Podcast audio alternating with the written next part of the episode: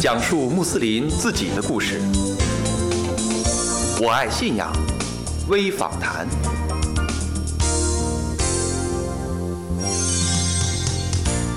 Assalamu alaikum，亲爱的听众朋友，您好，欢迎收听《我爱信仰微访谈》，我是 Fatima。东往长安这部小说以鲜明的主旨、真实的社会场景，再现了陕甘回族为求生存、反抗清政府统治阶级的悲壮历史。它以详实的史实、生动的笔触，全面客观地揭示了一百多年前那场民族浩劫的真相，具有难得的历史认识价值。这部被称为历史史诗的《东望长安》的作者郑铮老师是汉族，自上个世纪八十年代初期就开始关注百年前那段陕甘回族为求生存而浴血抗争的历史，悉心收集研究这方面的资料。他千里寻访，万卷详查，集二十余年之功力，数亿奇稿，终于创作出了厚重的《东望长安》。这部描写回汉人民之间和谐相处、生死相助的民族关系的正能量作品，却在第五版出版之时受阻。法蒂玛在郑老的家中采访了这位令人尊敬的作家。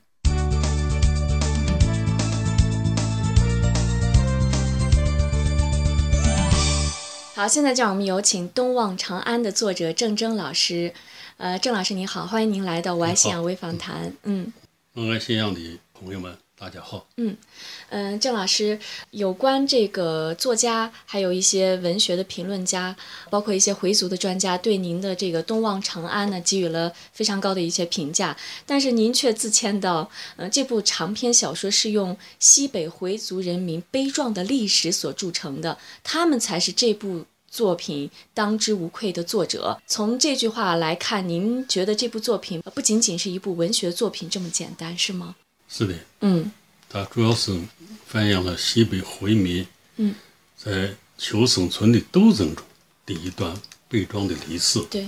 和这个回汉民族结合的历史。从七十年代，您受命和朋友编撰出版了一部二十万字的小册子，那是您第一次接触到清朝同治年间的一些历史，呃，了解了这个百万陕甘回族被赶出家园的一些史诗。那么现在已经一百多年过去了，您是怎样看待小说当中史诗和虚构的成分？文学评论家李兴说，评这个《东王长安》说，这种史历史性的小说，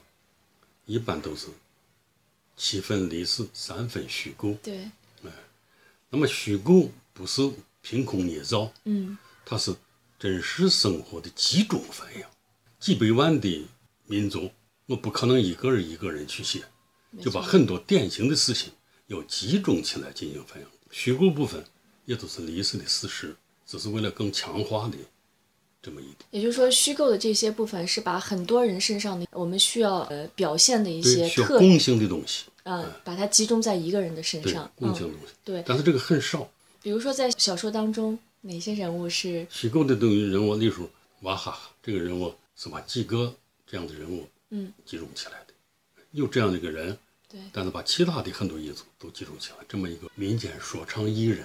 的表现形式把它表现出来的。对哎，这个很少，基本上我尊重了历史，我把清朝档案史也整个都读了。嗯在当时这个情况下，回族自己的文章或者记载很少。对清朝历史记载，大部分都是提出什么回贼呀、回匪呀、等等这样的语言。嗯，那个“回”字，而且不是说一般的“回”，旁边加个反圈儿，当做兽类来对待的，仇恨的，对像这一类的历史的东西很多。嗯我都基本一一读了故宫的有关档案的查询，嗯地方的史史志的查询都读了，但是最后我基本是用了一个民间的记载，《秦南见闻记》，东拉居士写《秦南见闻记》，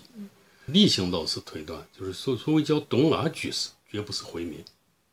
居士是信佛教的对对，绝不是回民。这个人不是回民，可能是汉人，他是当时的清政府的一个很小的一个稽查局的一个很小的官员。这么一个人记载，把西安事情的这个前前后后、按月、按天一直记载下来，嗯所以是比较真实的，是可信的。以这个为蓝本，然后参照了历史上的一些记载，来作为这本书的基础来写的。嗯，这本书实际上也花了很长时间哈。零四年嗯，写，到零八年出版，四年时间。四年时间，其实上只有三年。这个书因为就说涉及到民族问题，嗯，这个是一种敏感题材，对，审查其实几乎用了一年的时间，嗯比较严格的进行了审查。对对，所谓审查，当时是出版社，它是做文学艺术的审查，然后由呃沈医生名为就是这方面历史专家、文学专家，包括一些西北大学中东研究所的一些教授，对吧？一些回族的专家教授和回族的学者，嗯，汉族的学者，嗯，这些人开了研讨会，对这个书读了以后做了评价。宋明伟这个评价出来以后，才交给陕西省新闻出版局再进行审查，然后各方都盖章，然后再交给出版社，最后总审对，统一出版。正面离史的东西，所以要七审八审，甚至审到中央。中央也审过。申过。东王长安在郑州图书博览会的时候，中宣部图书局就进行过审查。当时他们呢，感觉到这么一个题材的东西，是吧？牵扯民族问题，这咋弄？嗯，出了问题谁不在？后来这个出版社当时的社长叫李立伟，嗯，对出版局的局局长就明确就表了态，这个事我们经过有关方面审查，所以审查程序是完全符合和符合国家要求的。如果你们认为这个书有什么问题，你们把书读了以后，给个明确的指示。嗯。后来就这个事情最后就不了了之，嗯你们原来怎么弄就怎么弄去。这个东郑州博览会我参加，从来在这个情况下呀，出版社才是第一版、第二版、第三版、第四版连续连嗯续的的出版嗯连续连续的出版，因为它这个级别已经到了中央级的，呃，已经级连别那个时候已经审审查查过了。嗯啊，因为出版法它都讲省级地方政府审查就可以，没讲到要中央去审查这对个事情，对，所以那个也从以后继续发行到现在，嗯嗯，有网友这样评论啊，他说怀着对历史的无知和好奇，他品读了这一本堪称史诗的著作，心里边没有了先前的那种轻松和平静，却多了一种难以抑制又久久无法抹去的疼痛，隐隐的还带着一丝莫名的尴尬。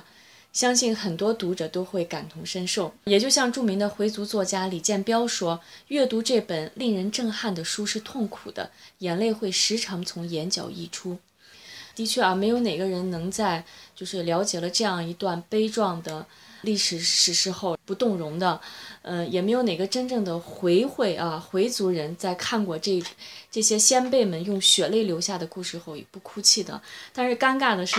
呃，作为回族啊，我们自己身为这段历史的主演者的子孙吧，却是通过您一位呃局外人，一位汉族，来把这段这个被误传为回乱的历史，呃，真正的给我们还原它的原本。您作为一个知识分子，对历史的这种强烈的责任感和严谨的创作态度，呃，使这部作品呢才得以出版发行啊、才来到我们回族包括其他民族的呃这个这个面前，呃，也是真的是不容易啊。就像这个太白文艺出版社的编审，呃，曹岩他说啊，就是这本书刚开始放在他的面前的时候，他有过一丝疑虑。他说，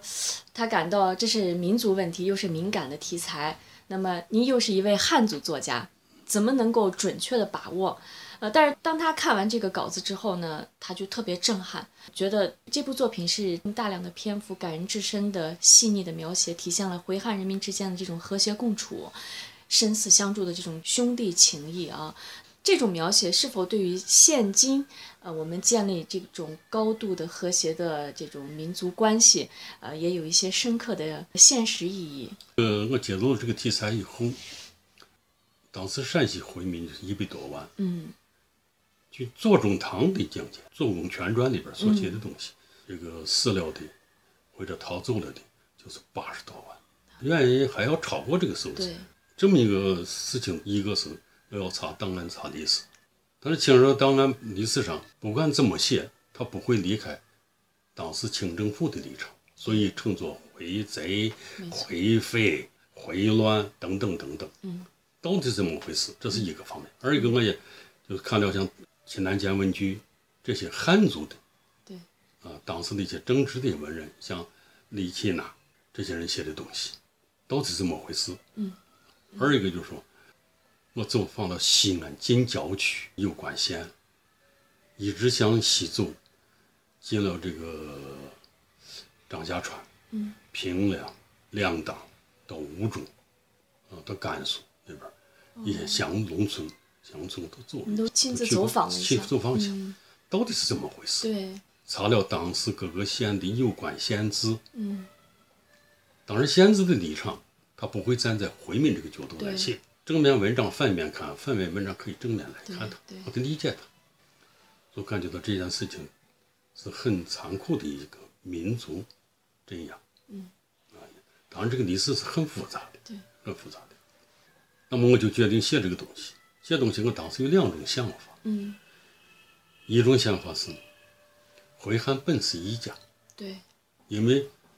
中华的回族不是土生土长的中国少数民族，对，也是不是舶来的这个民族，而是中亚的回族嗯，和中华的汉族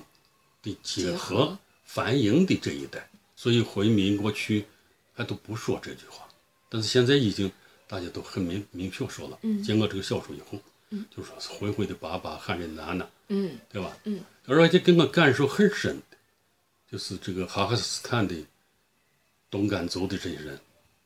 朋友见了我了，就一把就抱住，哎，老舅家人，你来了，嗯，啊、很非感常动亲热。嗯对他认为汉族是老舅家人，就是一家人，一家人。嗯所以我写这本书的目的，一个是让回族认识自己。在西安方上访问，很多老回民就说不清整个历史。对，啊，我们是怎样来的？我们祖先是谁？嗯，我们和汉族啥关系？不清楚。当然，过去因为长期的民族隔阂，也有一些不同的认识。嗯，让首先让回民认识自己，而且认识自己这目前这个一直到解放后这个落后的局面是怎样形成的？是谁制造形成的？我们应该怎样发愤图强，来改变这个自己这个落后的贫穷的局面？你如果在甘肃这带访问，现在咱们所讲的什么母亲睡觉工程，嗯有这个工程吗？嗯母亲睡觉工程就是捐一千块钱可以建一个睡觉，可以解决一一户人家的吃嗯吃水水问题吃水问题。嗯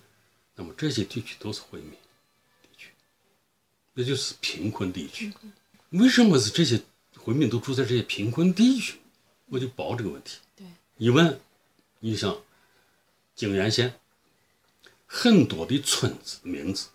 都是西安近郊区和陕陕西原来村子的名字，那就是他们原来就是一说你说安家村，蓝天北斗原上不是有安家村吗？那边儿也叫安家村。一问他说，哎，那俺就是从那边儿安家，后来迁过去，叫人迁过来的。对，也就是说，这件事情结束以后，左宗棠把这些人，当时认为这是在左宗棠的宣传期很清楚，嗯不能让这些人回陕西来了，十几年了，让回来那他就要他的地呢，要他的房呢，因为这些东西，土地一部分被当地民团的一些当地士绅们占领，一部分已经成为盘产，被官府收没了。那么再回来再要这些地方不，可能，不可能。二个就那就是打架，就又是一次冲突，所以讲干脆安排在甘肃、宁夏这一些边缘的，边远的啊有地的地方、贫困地方，叫做不毛之地，可以生活，但也不可能生活的很好。然后划军划县设立军队看住，你就在那里生活去就是。泾源县原来归甘肃管，现在归宁夏。泾源县的这一部分人，大部分是陕西过去的，就是当时完了以后把这些人安插在那儿去。那个地方当时所谓的瘴气的地方，柳盘散地下，啊，煤炭造成，现在也是煤炭造成，雾气很大，人很难以生存的地方。但是这些人在那总是生存下来，而且把那个地方现在逐渐开发的也非常好了。嗯，这样子，你这是回民要认识自己，要自己知道自己困难历史。任何一个民族不懂得自己困难历史，就谈不到前进。这是一个，二个是让汉民也认识回民。嗯认识回民和俺汉民就是一家人，嗯，对吧？就是血浓于水的亲情人，对，不是什么仇敌，呃，不是异端民族。嗯，这里我给举一个现一个一个很现实，我给他们汉族就讲述他们，他们我说一个很简单的例子。嗯，就现在有很多汉民认为，哎，回民难惹，脾气躁个张。很厉害，啊，很厉害。我说，和一，我给你举个例子，嗯，我说回民，你认识回民？回民现在就是个啥？形象一点儿，当然这个不一定恰当，但是这个意思就是，回民是个刺猬，刺猬长了一身刺，但是没有一根刺是进攻性的，都是自卫的。过去呢，老拿棒子敲，一击从一个一朝朝在封建社会时候，你也打我也敲，那一敲那个刺就扎起来了。自我保护嘛，啊，一就扎起来了，而看起看起来这这这再去动子，甚至到了咱解放后，咱一些民族干部，甚至咱党的政策，嗯，要抚慰回民，啊，要给予生存。这个你去伸手去摸他的时候，本来我是安慰抚摸，但他们刺又扎起来了。你说这这，我本来我是好意啊，你刺啥了？但是他已经历史形成的这么一个概念和东西，所以我说。是这么一个，他没有进攻，没人想想想想给你闹事，而是在某种高压之下，他不能不扎起来。我说要理解，汉民必须理解回民，而且理解这段历史，很多汉民读者读了以后就是哦，所谓陕西回乱，原来是这么回事。有一些人跟我还辩论过，嗯，有人说哎，回乱的时候把我村人都杀了，多少都杀完了，又是这了那了，说了好多。你还是陕北一个作家。后来我说我跟你不辩论，我只问你一句话：现在你村还有回民吗？说没有了。那你村现在你的汉民，就你们祖先一直是不是在这儿居住居住着？我说算了，我说到这完了，咱俩不辩论了。大周的是回民嘛，大周不是你们汉民嘛对？精卫和刘裕，当时突厥人帮助这个唐朝镇压安史之乱以后，留在关中地区。这些人咋办的？给划拨了土地，就在泾渭河两边开垦土地去，生活去。所以这些村子都很多。西安市像东郊这这些村，很多村都是回民村。后来这些这这些回民哪里去了？一个都没有了。包括泾阳、三原、高陵这一带，很多回民走了以后，土地就空闲下来了。从山东迁来了很多老百姓，在这里开垦，这么的。现在这些山东村人说的还是山东话。我去访问的时候问他，他们说：“哎，这家原来是回民村，哦，哎，后来回民走了啊，把我们的老乡儿都迁移过来了，所以这一方一村都是还他是山东村的人说的，现在还在陕西，但是那那些村人说的还是山东老话，所以这个历史不能颠倒，所以这个当时我写的目的就是让回民认识自己，嗯让汉民认识回民，目的倒是目的，达到我们和谐相处，对，民族不和谐。就是因为历史原因形成的，对，各种历史原因形成的。那么现在要民族和谐，就解决这个根本问题。您觉得这本书出来之后，对于回汉相互之间的了解，呃，是起到一定的作用？对于回汉这个了解，嗯，啊，民族之间的民互族相之和谐间的对，了解，陕西省政府也给了一个很积极的评价，对，啊，就是促进了民族团结和民族进步的这么个目的。他认为这个书达到这个目的，因此给予奖项“民族团结进步的模范个人”就这么一个称号。对于回溯这段历史，孙中山有肯定的评价，嗯，毛泽东有肯定的肯定的评价，这个李维汉有肯定的评价，这是历史上的人物的。解放后这个肯定评价就很多了，因为我们现在“一带一路”所联系的、团结的国家和开发的国家，大部分都是信信仰伊斯兰的，哈萨克斯坦、吉尔吉斯、塔吉克斯坦、阿富汗、巴基斯坦，呃，一直到中东，一直到土耳其。您在这个创作完成初稿以后，也没有急着出版，嗯、而是广泛的听取一些呃专家呀、历史学者呀，包括回族专家的学者的一些意见，嗯、然后也深入到回方了解这个伊斯兰文化。那么在这个过程当中，可能会感受到回族兄弟姐妹之间的那种呃豪爽啊、热情啊，呃等等那些民族的性格特征。您对这个伊斯兰文化的了解是不是更进一步？这本书是写西北的，对，一个是西北的民风民俗，二一个是语言。这个书这个语言定定位怎么定位？啊，我不是写风花雪月的，对写你情我爱的。所以西北语言的豪放，二一个就是回族文化。《可兰经》我读了，那为为了写书我必须读了，为啥呢？那我必须把这个嘛闹清楚，《可兰经》到底说什么？对，这是我跟一些回民朋友讲话也比较直率，嗯，例如说，现在什叶派、逊尼派的这个矛盾斗争，嗯，我经常在这说，我说在我看来没有啥，嗯，因为大家都是读《可兰经》，没错，无非在读《可兰经》的句意的意识上不同而已，对吧？有的叫高年，有的叫低年，念经的中间三次抬起手来，这是意识的问题，不是本质问题，有点矛盾，不奇怪，弟兄们之间有点矛盾不奇怪，但不至于形成冲突。但是中华民族的回族必须强调是中华的回族，跟中亚、西亚的回族是信仰伊斯兰的民族是两回事，不能一同而论。甚至甘肃、宁夏这一段，这个蛮荒多得很，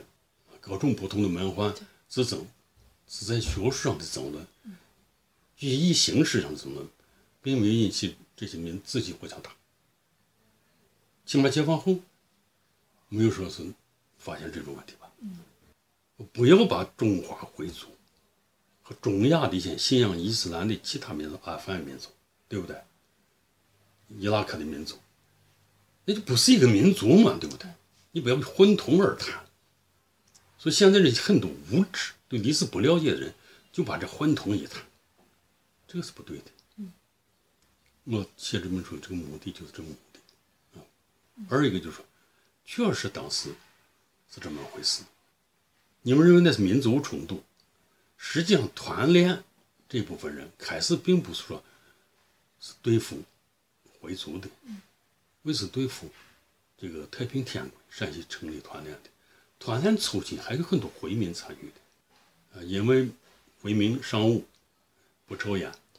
不赌博，不胡闹，所以但是后来发展到现在叫民团，过去就是团练，这部分武装对于回民就开始进行挤压、进行打杀，目的很清楚，是为了抢占土地、抢占资产，所以最后就形成了秦家村事件以后，从东到西，凡是回民村庄，一律扫地出门，这是一个；二一个就是说，我们所说的回民的什么十八大营啊，那只是当时为了反清斗争的那么一个称谓。嗯，实际上是一个村一个村一个方向的回民是男女老少一起逃。啊他跟太平天国的军队不一样，太平天国正编制的军队啊，也跟捻军不一样，捻军是完整的编制军队啊。回民是打到村门口了，小伙子们出来抵抗，老汉老伴先跑，娃们先逃，是这么个问题啊。而且一直到最后，天山过卡克马克山口到俄罗斯，二一个就说是这个徐州城的屠杀，清朝档案咋记载？我按清朝档案记载，还不是说民间口头谁传说是多少啊。二一个喀什卡尔的屠杀，一次杀了一千六百零。俘虏的压到考里克尔大十字口儿，一百着铡刀全部铡完。你这个东西不能不是一种血腥的屠杀。嗯，所以现在网上很多讲是左公当时怎么说，左公当时是新疆这个省是爱国主义的。我说左公在收复新疆，这个问题上是爱国的，啊，是做了一件大好的事情的，把把安吉延淹走，知道吧？把赤土收复回来，这是功劳。但在投杀回民战争，不能说是功劳。在当时那种情况下，高压的情况下，可怜老百姓能叫活着，给一块地方你，你开开你吃你住去，能说是不干干，能说继续反抗，有心思啊。那歌功颂德，我觉得也是正常的。如果一起历史评论，离开了当时那个社会历史环境，也没法评论。郑老师这部作品，呃，出版以后，呃，很多人都给了评价啊。比如说您刚提到的那个文学评论家茅盾文学奖的评委李欣先生，他说这是一部令人荡气回肠的、充满了英雄主义精神的好作品。呃，王怀德他是中国宗教学会理事，也是西北大学的教授。呃，他说作者对这段历史、对回族的宗教信仰和风俗习惯都有比较深入的了解。中国当代著名作家、中中国作家协会的副主席陈忠实先生也说，这是一部给人以黄钟大吕、荡气回肠之感的大书，是一部建立和谐民族关系的启示录。呃，还有就是西安回坊宗教民俗研究者丁旭呃老师说，中亚东干族百多年来仍讲着一口纯正的陕甘方言，这是他们恩国念家的佐证。您是怎样看待这些评价的？有些评价是过 誉了，嗯，嗯，过誉了，嗯因为这这解放后这么多年，写回族的文学作品不多，对，或大写的穆斯嗯林穆斯葬林礼的，葬礼但是在回族繁衍里边还有一些问题，对，嗯但是他只是写一个爱情生活为主线的东西，不是一个民族命运的东西。对，因为多年来大家没有见到繁阳回族的这么一很个少嗯东西，所以大家感到比较震撼。我只是做了我应该做的一件事情，就是说，陕西回来并不是百多年来大家流传的，就是回民叛乱，回民又吃又穿的，住在景文河两岸米粮川地方，又吃又穿，判什么乱呢？没有理由嘛。没有理由判断，完全没有理由去判断。二一个就是西北回族，整个儿这段历史中间，没有一个宣称自己要称王称霸的，我要当皇帝。那些太平天国很明确，啊就是要打倒清妖，要推翻清政府，要当王。我在甘肃这个吴中访问时候，经常让我马化腾进一步围了以后啊，他的儿子大人也提出来说。他能打进击部，那咱就把咱把部队从内蒙从归绥咱打北京。马化腾说：“我又不想当皇帝，我只想保我这一方教民的平安，对我打什么北京？而且其他的所谓起义，都有自己的宗旨，都有自己的信条，都有自己的目的。回民是很乱的情况下起来的。”没什么宗旨。二一个说，所谓十八大营也不是什么完整的军队，还是以方为为单位，以地区为单位，泾阳的、三原的、西安的，啊，走他们这一些这个联合作战的，是这么一个东西。所以因此上，回民没这个概念，没有要称王为霸的概嗯念，他实际上一直想着就是自爆对自保。嗯啊，就自爆。实际上一部作品出来，呃，正面的评价也有，负面的评价肯定也会有啊。这多多少少个文学作品。嗯，有正反面两面评价是好事。对，不很是正坏常事嗯，如果说一个文学作品出来以后，任何反应都没有，那很悲惨的事说情。那非常 悲惨，对吧？正反两面反应正常的，作为学术讨论争吵、百花齐嗯放、百家争鸣都是正常的。但是有一条，一是不能违背历史，二是不能骂人。二零一五年的五月，陕西省政协办公厅将百度等网站出现煽动民族矛盾、破坏民族团结的文章和言论，应引起重视。所以，罗生障的批示就很简单，很清楚，批给省委宣传部部长金俊海的，请俊海同志阅示，请宣传部加强正面宣传，加强民族团结教育，传达正能量，请网信办加强网络空间管理，维护民族团结和社会稳定性。而且呢，我的书那个书里头，大部分的事里头讲了民族团结，对，包括战争中危害民族团结，嗯，共同的斗争，啊，包括汉族人救回族人，回族人救汉族人的各种民族团结，嗯，大量的写了这个东西，对，那错在哪里啊？其实大可不必在意他们网上的这些负面的一些评论，啊、我嗯，我们看到那个《东望长安》这本书，也得到了很多的这个奖项哈。你比如说，在这个零八年四月出版以后，现在已经出版了四次了，而且那个总印数已经达到了万册以上。万元超过几万册了，针对于现在的一些文学作品呀，呃，这个小说的呃这个印刷量来讲啊，已经是挺不错的了。而且这个书呃书呢，曾经获得第十届北方十一省市文艺图书评选优秀的一等奖啊，优秀一等奖。然后还有首届陕西图书奖。是在一零年的时嗯候，在一一年的时候还获得了百鹿文学最佳创作嗯奖，